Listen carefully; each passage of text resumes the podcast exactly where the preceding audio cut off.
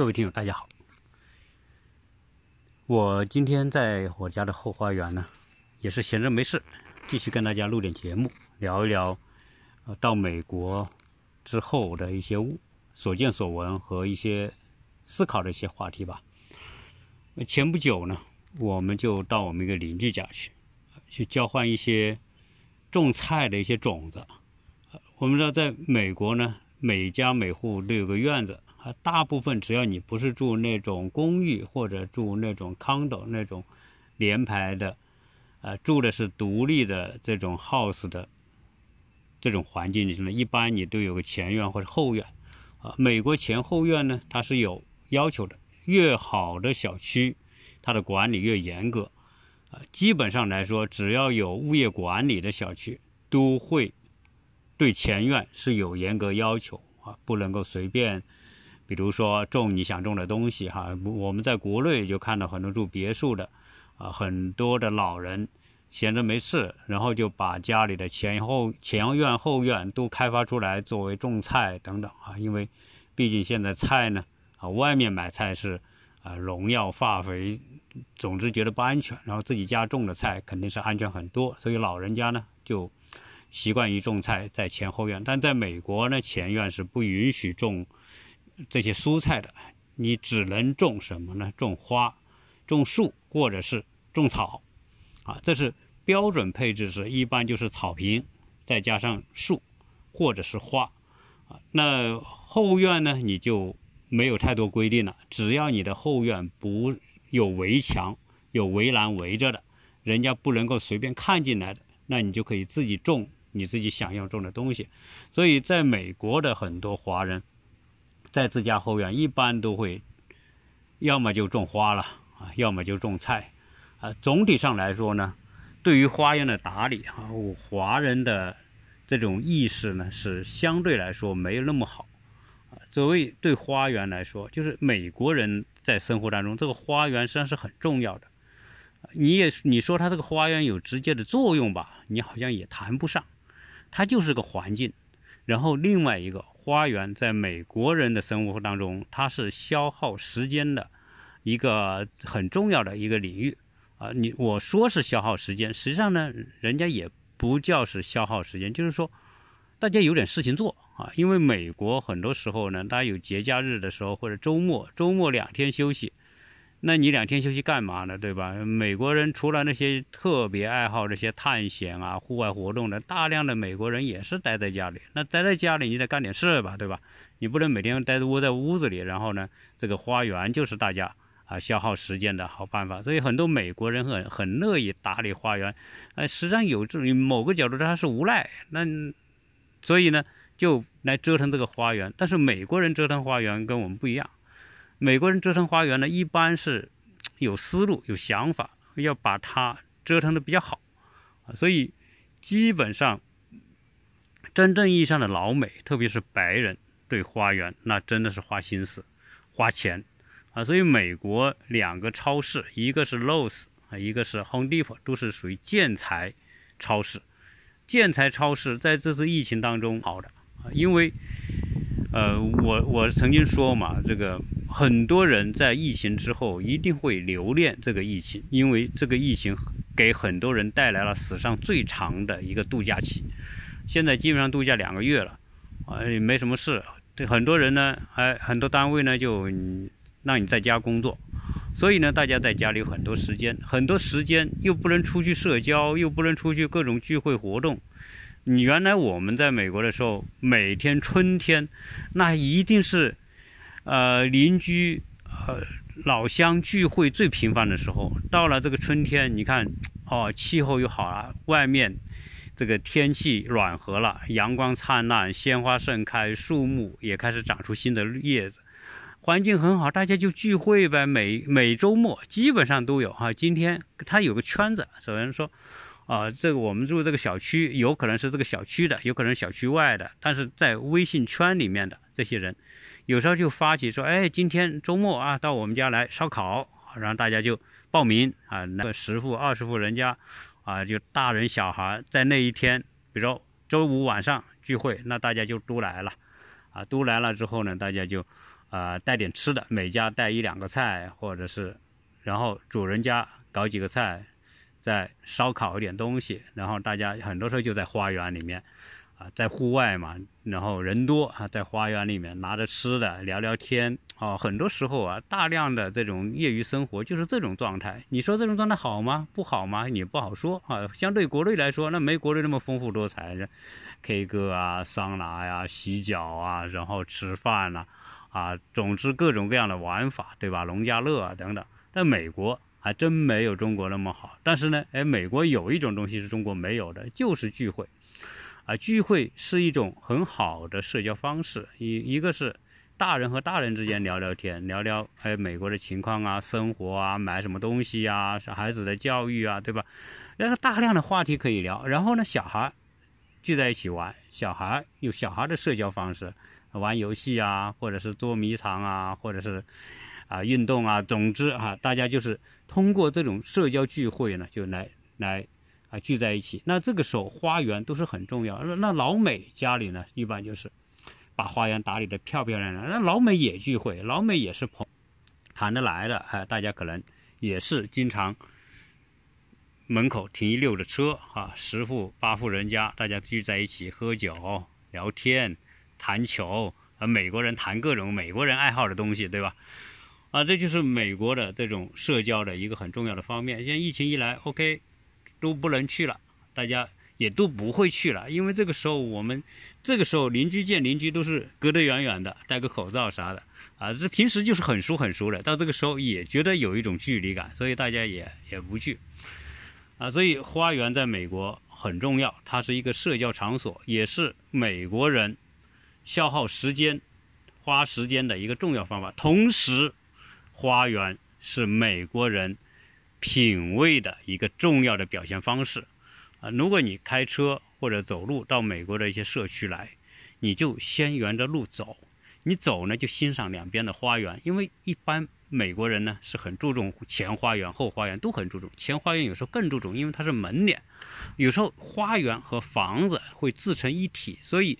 一个好房子配上好花园，当你在这边经过的时候，你欣赏着这个漂亮的房子，然后绚丽的鲜花，然后所种的、打理的整整齐齐的那些呃灌木啊，或者是各种各样的植物的时候，你一看，哟，这个家漂亮，这漂亮有一大半是花园带来的。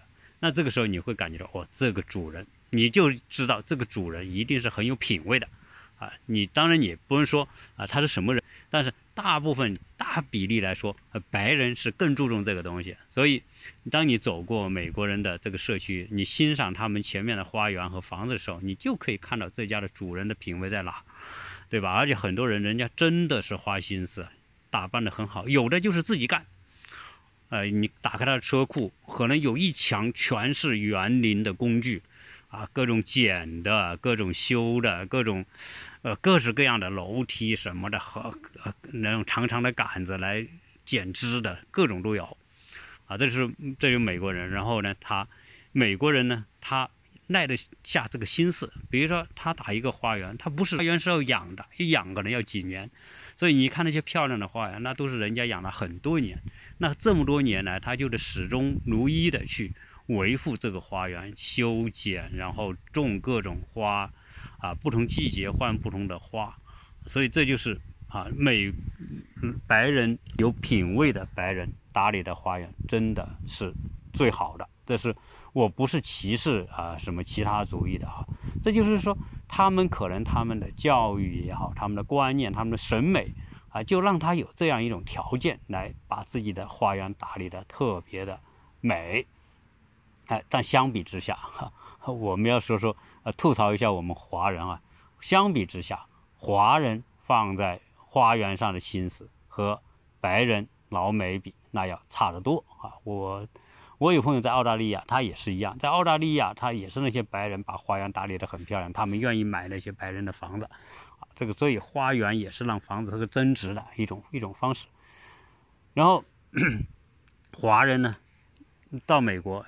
很喜欢买房子嘛，买了房子之后呢，也是前后院。那华人的前后院相比之下，那就会逊色一点啊。当然，也有华人不漂亮的，但是这个比例很低很低，啊，基本上大家就是不花太多心思在花园。那你说花园花那么多钱，花那么多时间干嘛？那华人有有时间干嘛呢？都看着孩子，然后送上学，然后再琢磨琢磨赚点钱，对吧？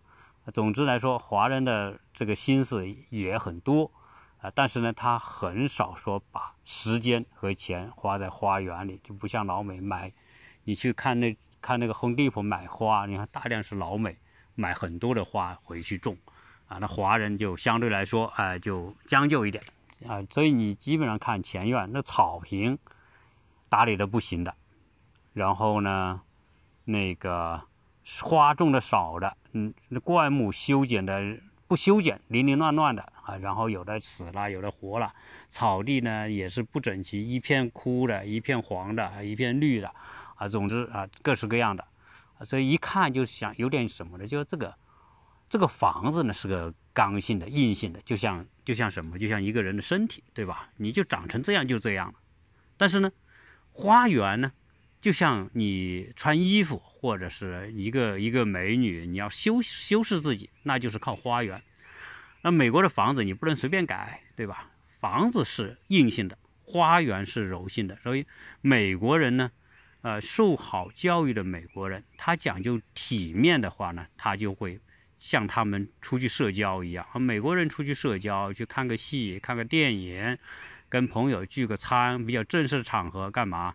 都要洗澡，换上新的衬衣，打上领带，穿上西装，对吗？然后女人呢，就要把头发修理的特别的优雅，然后擦上口红，戴上耳环，戴上首饰。虽然他们的耳环首饰就是一两美元一个的装饰品，但是人家很庄重，戴上啊，穿的漂漂亮亮去。赴宴去聚会等等，去看一个什么电影，看一个演出啊，这是美国人。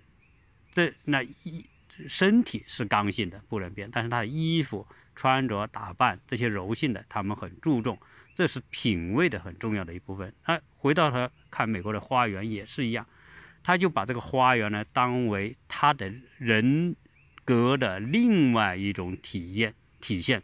所以他们要把花园修得很好，一看花园是有气质的、优雅的，经过打理和设计的，啊，这是这个花园就变成这个房子的另外一种修饰和装饰，啊，就变成说花园和房子是融为一体的，这是美国人的文化里面他们对环境、对花园的理解，啊，我们来自美国呢，会受美国人的影响。啊，我们经常没事干嘛？吃完饭就顺着社区的街道逛嘛。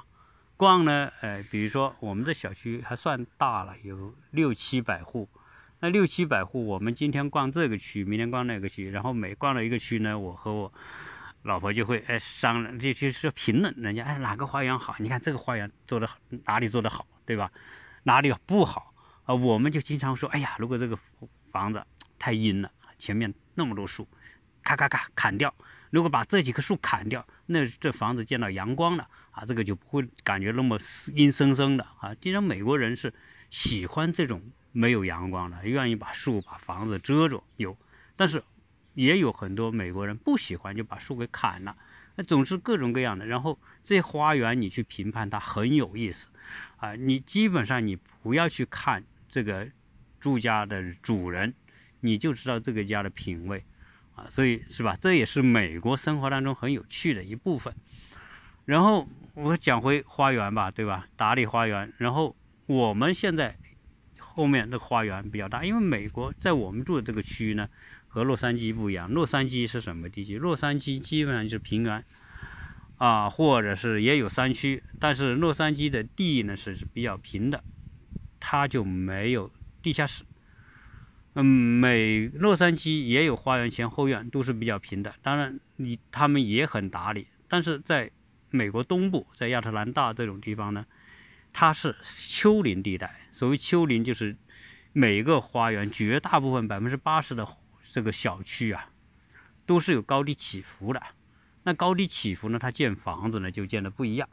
因为你一块地，由于有高低起伏，它就会要建地下室，所以在这边百分之八十以上的房子是带地下室的。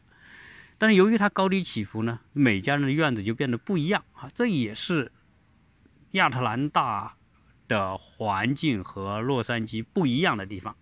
洛杉矶就是平的，前后院平的，大部分是这样。但是在亚特兰大，前后院都是有坡的。那有坡和没坡有什么区别呢？那区别大了。洛杉矶你看到就差不多一样啊，但是亚特兰大由于地貌的不同起伏，它就呈现每一栋房子前后花园都不一样，这就变得丰富多彩。由于地形不一样，那这个草地的坡度不同，那呈呈现出来的这种美感就不同。它有流线的美感，然后呢，它有高低和错落。后院也不一样，每家每户的后院都不一样，这就是这里面的房子。说你，比如说你到亚特兰大来看房子，和区别。你洛杉矶看房子，基本上一看前院可以想象到后院是什么样，因为前后都是平的，也没地下室，对吧？啊，但是洛杉矶呃亚特兰大前面不平，有起伏的，那个草地，草地什么样的草地美？就是带坡的。有起伏的草地，它会形成一种韵律。在春天绿色起来之后，你看那个草地要起伏变化那种波浪，那就特别的美。所以这种情调呢，啊是西部没有的。然后后院也不一样。那有些人的后院是什么？长满树。所以你再看他后院是有好大一块地，但是全长满树。基本上你也不去，因为长满树就有什么，到处是掉的叶子，然后呢，啊，蜘蛛啊，各种各样。你时间久了之后，你自己都不愿进去，一走进去，到处蜘蛛蒙着你的脸，这个那个你不舒服。所以很多人家的后院是干嘛？可以看，不能去。啊，你你站得远远看森林，特别春天的感觉啊，森林的感觉，就像我从我家窗户拍一些照片，我放在我的微信圈里，很多人点赞，啊，说哎呦，你家花园的环境真美。那我就站在，因为树多，你春天一发芽都变成绿叶了，你你随便从哪个窗户拍，不都是这个样子嘛，对吧？但是呢，由于很多人后院是长满了树，有些因为很多房子如果是旧房子，新房子不说，新房子。前面没树，后面也没树，靠你自己种。那像我们这种比较旧的房子，可能有二十年、三十年的房子，那它前后花园的树已经长了二三十年，已经长得很茂密了，很多树已经是参天大树了，对吧？二三十年之后的树已经长得很大了。那有些人后院就当初开发商，因为我我我说过亚特兰大它是被森林覆盖的城市，开发商开发房子是。原来在开发之前全是森林，然后开发的时候修路把树砍了，对吧？然后就留出了路，然后出了这个建房子的空间。有些不是房子的这个这个建房子的地方呢，他就让树留在那里啊。结果后院长满了树。当你长满了树的情况之下，这个后院，而且呢后院是坡，既是坡又长满树，那你这个后院怎么用？你就变得没法用。如果你说哦，你想把后院搞得漂亮，那怎么办？你花钱呗，然后你就请施工队，然后把树砍。那你树砍，你还不能随便砍，你每砍一棵树，你还得去这个物业管理去申报，到城市 city 去申报。你要申报，我要砍这个树，拍拍照片给他填表说明情况，然后他来看，可以给你批了，你才能砍这个树，给你一个许可证，你就砍这个树。那有些人后院多少树啊？十几二十棵树，你要砍这些树，那不光是申请了，你花钱你也花的太多了。你有像我们这，如果三十米、四十米的一棵树，你怎么样？你叫他砍后院砍一棵这样的树，大树，那你可能花到八百美元到一千美元砍一棵树。如果他家有十棵这样的树要砍，那就是一万美元。你砍这些树花一万美元，你还看分你挖不挖根？挖根还更贵，要把整个根全部挖掉，给你给你弄平，更贵。有的人就留个兜子留在这里，对吧？那就便宜点。总之是，它都是用大型的设备机械来来给你弄啊。所以呢，有些后院就不一样。那我们这边的后院，有些人家的后院，哎，像比如我们家是。属于后院还算比较平整、比较平坦。原来他也把一些树砍了，原来我们家这里哈还有个泳池呢，等一下再跟大家讲泳池的事。所以我们现在这家后院呢还算是比较空旷。我刚才还拍了一段视频上传的西西瓜视频和今日头条，呃，大家可以美国新生活或者搜北美鸟叔可以看到我我发的这个这个视频。哎，我家后院还算是比较空旷，而能够有活动空间的那种花园。啊，那美国人在亚特兰大呢？一部分人呢会在后院搞泳池，一部分的人就不搞泳池。那我先讲，我那天去我们家啊，我们一个朋友家啊，因为大家他们是种菜，后院阳光很好，他就把树砍了，然后能照到阳光，然后把菜后院全部开成菜地。种各种各样的菜，种冬瓜，有时候种冬瓜种多了，种十几颗冬瓜之后呢，那冬瓜吃不赢，然后就分给邻居在家哈。然后我们去年还拿家他家冬瓜吃了啊。今年呢，我们又去他，因为他有很多苗，他自己育了很多苗，不是种菜的地大了嘛，他可能有最少半亩地那么大。那半亩地那么大，那要可以种很多东西。然后他自己育了很多苗，有些苗多了，然后说。就在群里面说谁要可以去拿，然后我们就去他家拿这个，啊这些这些菜菜秧子菜苗，结果我到他家一一看之后，我惊呆了哈！为啥呀？首先呢，他这个后院还蛮大的；第二呢，他后院全开发成这个菜地了，啊，更让我惊呆的是，他原来的后院是很漂亮的个泳池，这个泳池。这个曲曲折折的那种流流线型的边缘，砌着各种各样的这种啊文化石啊或者瓷砖啊，弄得很漂亮的一个泳池，还带 SPA，就是带这个呃温泉的，一这么泳池。结果呢，这个泳池现在全填上土了，种上菜了，啊，实际上你可以想象还原一下他家后院他在搞这个泳池之前的景象。第一，周边全是树；第二，花园修理的很漂亮，一个泳池，泳池周边都贴上各种瓷砖，再放上那种那种我们说的这种叫什么沙滩椅啊，围着泳池摆，打上这个太阳伞，很美吧，对吧？哎，但是我们这个朋友呢，他当然也是华人了，他他们在这里面已经住了有好几年了住了好几年。然后他说，他们来的时候可不这样，都是很多树，然后泳池。那泳池前面两年肯定新鲜了，对吧？对于中国人来说，房子有花园还带泳池，那不是最高配置吗？大家原来在国内想就想这种东西啊，对吧？带着泳池的房子，然后夏天在里面泡泡泳池、游泳泳，小孩在泳池玩，多美的事情呢！好，结果他们用了两年之后，会发现这个泳池呢。它是一个娇贵的东西啊！所谓娇贵是什么？你要你不不花心思呢？泳池它也是双刃剑，当然给你感觉当然特别美了。你家说有有泳池，有朋友到你家来，对吧？往你的后院一看，哎呦，带泳池的，波光粼粼的，然后里面还有还有 SPA 可以泡着，多美啊，对吧？但是呢，在亚特兰大这种环境当中，到处是树。树呢，这边的树都是属于带叶子阔，我们说的阔叶吧，就是宽叶子的树。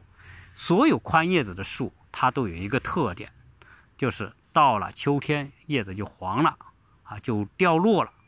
那你周边的泳池旁边全是这些树，到了秋天一刮一把风刮过来之后，那些叶子就哗啦哗啦哗啦全掉，掉哪去呢？那不就掉在中间的这个泳池里面吗？风一吹，全吹到泳池来了，怎么办？你得捞，每天得捞。你要是隔几天不捞，整个泳池面上一层全是树叶，然后不光树叶，还虫子了，对吧？那你每天得捞，你烦不烦？每天得捞啊。然后呢，有个泳池，这一泳池下来三四十个立方不止吧？可能有些大的七八十个立方，那都要灌水。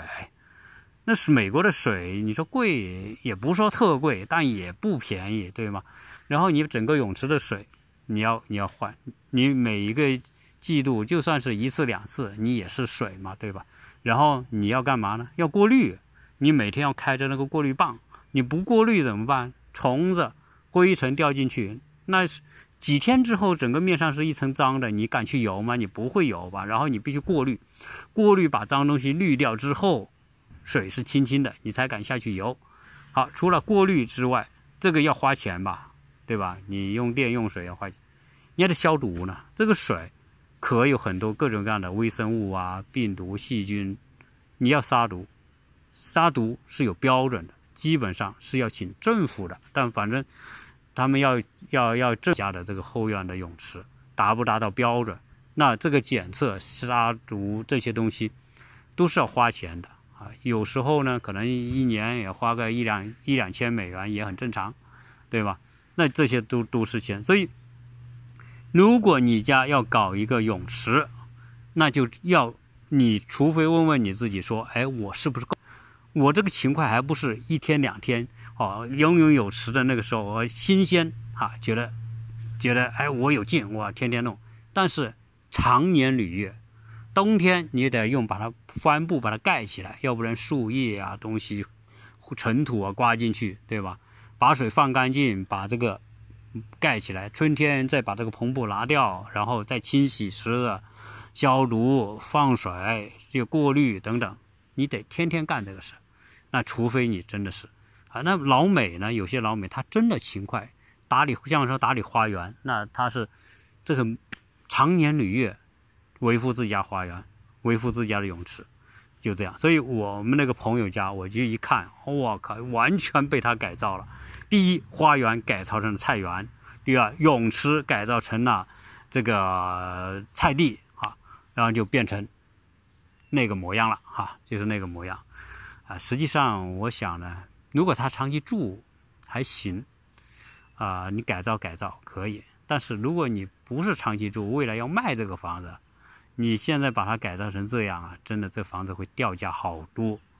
你你这个泳池填成菜地，你填成菜地还好，问题是啥呀？你这个泳池的边缘还存在，就是坑里面填上土，那就是说。这个泳池的形状还看得到。如果未来要卖房，人家来了一看，哎呦，这你不把这房子给糟蹋了吗？那那连带这个房子，连带这个花园的价值，各方面都都会被被人家用另外一种眼光看。这个房子你不爱惜房子，那不爱惜房子，你就不值那个钱啊。所以从这个角度来说啊，这也是对房子的一种态度。好，所以。哦，虽然我那朋友种很多菜，但是我确实觉得他可惜了啊，可惜了啊，把整个，但是呢，但也话说回来，这个泳池啊，真的是个麻烦啊。在到了国外拥有泳池的人，我想很多人都有这个体验，因为泳池真是个麻烦。我们现在住的这个房子，原来据原来那个房东讲，嗯，这后院比较平，比较开阔。人家曾经第一个业主，干嘛就修了个泳池，修了泳池之后呢，哎，可能小孩也大了，比如他住住了十几年，小孩从小学到读大学走了，对吧？走了之后呢，这些老人要打理这个泳池就很难呐，你要请人打花钱，对吧？好，后来就花钱给他填了，但是到我家的后院是一个。呃，邻居呢，他刚搬进来，啊，我等一下看哈，能拍个照片给大家看一下。他搬进，他两个小孩很小，大概是小学，这个二年级、四年级这个样子。那小孩子呢，天天喜欢水，所以呢，他就两夫妻就说，一进来之后就把树砍了，修个泳池。但修泳池修得很漂亮，确实花钱。我估计他这个泳池加这个后花园改造。花个十几万美元是肯定的啊，包括种树、种草等等。好，现在呢，每天小孩天天在里面稀里哗啦玩水啊，什么夏天的时候很开心。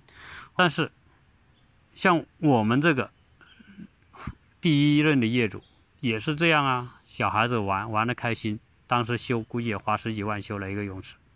后来自己老了，小孩出去了，这泳池就变成个负担，那就花钱填了。他填一个泳池在美国。也是很花钱的。你说填个泳池，那不就随便都填的土不就行了吗？没有什么花钱，那不那么简单。你填泳池要去申报，啊，然后呢要告诉这个物业或者告诉城市你想怎么填，然后呢，你要请专业的施工队来填。你说你自己填填不了，因为什么？那么大一个泳池要把土填满，你都如果你家的后院还去不了车，那意味着什么？要靠人力把这么几十个立方的土填进去，那真不那么简单。你这个泳池还得凿个洞，为啥？你不凿洞，你土直接填进去。最后一下雨，水都沉积在这个泳池里面，这个太潮湿，就生各种虫子，对吧？那生各种虫子，这个环境也很糟糕啊。所以呢，你先打洞，打洞的目的是水留在泳池这个泳池里，打这个洞很麻烦，要用专门的爆破设备来打，咚咚咚咚咚咚打，然后打几个大洞，然后确保这个水，可能还有规定，你这个这个泳池你要打多少个洞，分布是怎么样子，一定有规定的。啊，才能确保水能够是沥掉，水渗掉之后，这个泳池才不会构形成这个后来变成沼泽，然后生虫的情况。完了，最后把土填进去。啊，据说，哦，听说，大的泳池要填起来，你建这个泳池花多少钱，最后你填这个泳池大概也花多少钱，也少不了多少。这就是泳池的秘密。或者是泳池的文化，泳池的一些有趣的事情。那我家后院曾经也是泳池，人家就把它填，但是呢，人家填的比较有水平。怎么填呢？他是把这个泳池的边缘给拆了，打了洞，把土全部填，整个面上你就看不出这里曾经是个泳池。但我那个朋友家那个泳池是，你现在一去就看得出那个泳池还在那里，中间填满土。那这两种填法又完全不一样！我拍点我家后院的照片，我想很多我的听友，如果真的是我的听友的话，一定都看过我发在朋友圈和发在啊这个朋这个喜马拉雅这个朋友圈的图片啊，看得到我家的后院，基本上看不出。如果不说这里曾经有泳池啊，你还真没有想象这里会有个泳池。所以整体来说，哎，后院这种。消灭泳池的方法就做的比较好，那所以关于美国的这个这个花园呢，你看，如果我不讲，你真的不会想象还有这么多的曲折故事啊。那在这里呢，我要说一个什么呢？说这个人呐，真的他就是一个围城里的动物，要么你在城的里边，要么你在城的外面。隔着城的围墙，我们都想象城里面是多么的美好。然后呢，在城里待久了的人会想象城墙的外面的生活是多么的浪漫和自由。所以这也能体现什么？到了现在，很多我们国内的人到了节假日干嘛？开车去农村，要出城，对吧？啊，然后很多城里的人干嘛？逛街要进城，啊，这就是一个。围城的文化，实际上，人类就始终在围城的进进出出当中度过来的啊！我刚才讲这个花园就是很典型的例子。只要在国内的朋友住楼房的，如果一到美国，一到美国一看美国的房子、花园、大房子啊，个个眼睛睁得大大的，然后。就产生强烈的冲动，我要拥有一栋这样的房子，最好带上泳池，对吧？有前后花园，带上漂亮的泳池，那才叫什么？那啊，那才叫人生的意义。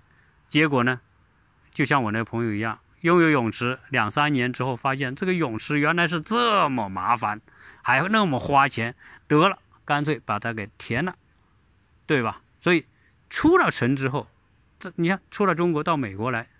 过上美国的那种生活，了解这个环境之后，发现这个环境也有问题，那不就又成了另外一个围城嘛，是吧？啊，所以我经常我用围城这个例子来说，大家会说这你这个这个说法好像好像啊，是不是这么回事呢？啊，我再举个例子，说很多时候啊，人的心里面就是在城里城外之间徘徊，啊，人说这个。查尔斯啊，就是我曾经一直也举这个例子，就说英国王子查尔斯，对吧？那曾经在八零年代的时候，他结婚跟谁？戴安娜已经去世多少年了？戴安娜去世快二十年了，十几年了，对吧？那戴安娜去世之后，你想，就是说当时查尔斯跟戴安娜结婚，那叫金童玉女，然后全世界都欣赏他们盛大的婚礼，花了上十亿英镑，这个搞那个这个他们的婚礼，然后隆重的仪式，然后坐着皇家马车在伦敦的大街小巷经过，对吧？接受人们的。欢呼拥戴，然后人们也欣赏这种金童玉女的这种啊灰姑娘和这个王子的这种婚礼，对吧？啊，幸福吧，美吧，大英的文化吧，贵族那种尊严啊等等，这些都都是一种对英国的这个国家形象的宣传吧，对吧？那你说他们幸不幸福？按理来说很幸福，但是呢，结婚多少年之后，有了小孩之后，竟然发现两人不和，不和之后，查尔斯还跟这个戴安娜竟然离婚了。你想想看，那不就是一个围城的概念？为啥呀？那戴在在查尔斯心里面，他就有个城，啊，他觉得戴安娜跟他就是不合，性格不合，观点不合，处事方式不合，总之有很多矛盾和冲突。好这个时候就想冲出这个婚姻的城，所以才会有离婚嘛。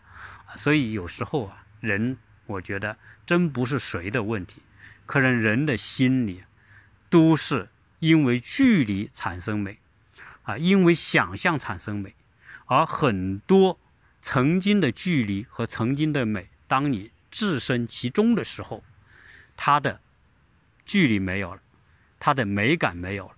变出来的就是现实，而这种现实有可能就是你不喜欢的东西。好，这个时候你会怎么办？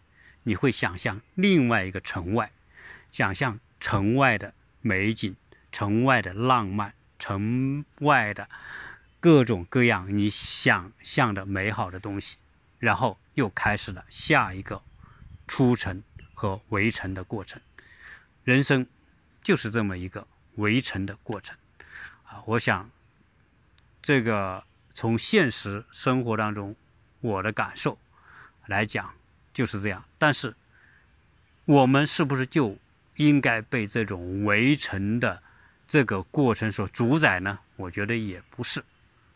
你要控制你的对城外的事情的过分想象，对吧？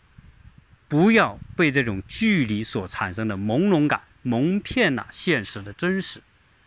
你要想象，当你出生之后，当你跟他融为一体之后，你会发现，你又会对他产生下一个心理的障碍，或者你又会产生另外一次围城的这样一个过程。但是每一次围城的出城的过程，对自己。可能都是一种伤害，这个时候要约束自己，不要对很多东西都产生过分的想象。它既不会像你想象的那么的美好，也不会像你想象的那么的糟糕。啊，关键是还是要珍惜。当你身置身其中的时候，如何去发现它的另外一种美，让那种美能够留住你的心。好，这一期就跟大家聊这么多。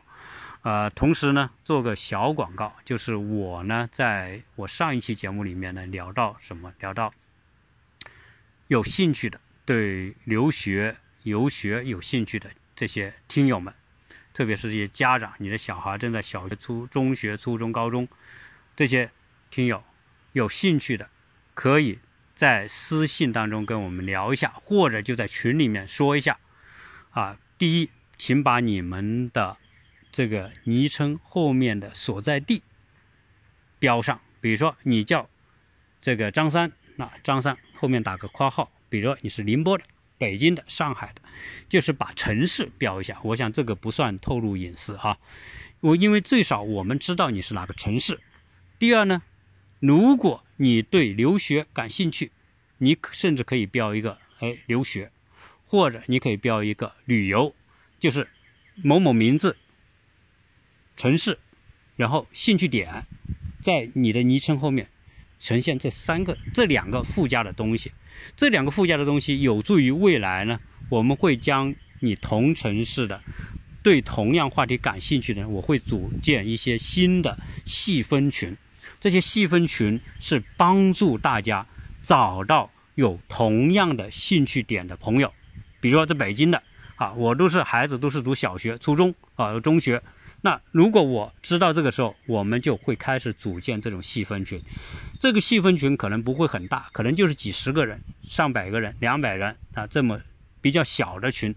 但是呢，最少大家在一起会有共同的话题，可以交流，可以分享，可以以美国新生活作为一个纽带啊，能让大家有共同兴趣的人更好的沟通和或者聚集在这个网上的平台上。聚集在微信的这个圈里面，大家来沟通和交流。如果有兴趣，未来考虑小孩是要留学的，或者游学的，或者旅游的，来美国考察的，这个时候我们就可以发动一个同城市的，来组织一个团到美国来，对吧？暑期来考察考察，对吧？白眉鸟叔住的地方怎么样？来看看，那我就可以接待大家，来告诉大家情况，然后呢？你说我想去德克萨斯，对，去休斯敦没问题。我们也有很多听友可能是在休斯敦的，他可以在那边来帮助大家啊，接待大家或者介绍情况，或者在纽约的，在在华盛顿的，是吧？在西雅图的等等，我就可以把这些工作呢，我我把它叫做互助嘛，这种工作呢把它做起来，对吧？这个对大家是有帮助的。啊，当然，这里面未来会不会形成一种啊真正意义上的？可能我们很多听友也有兴趣，我小孩要做这个事情，那我就参与进来做这些事情，对吧？然后呢，来出一份力，或者是说，甚至说可能会有一些付费的一些东西，而你出力，到时候呢能得到一定的这种回报等等吧。啊，这些呢，我觉得，总之是需要大家能够啊，把有共同需要的人能够。啊，组织在一起，这是我的想法。所以希望我这期节目之后，大家能够行动起来。第一，把你的城市标上，就在你的昵称后面，城市标上，你的兴趣点标上。啊，当然你可能是标留学小小学留学，或者初中学留学，或者大学留学，啊，或者是旅游，啊，或者是骑自驾等等都可以。你。标你标完之后，以便于我们未来分类。啊，这是我的一个请求，希望大家能够配合。如果没有的啊，希望大家尽快把这个东西修改一下。那么这一期聊这么多，谢谢大家的收听。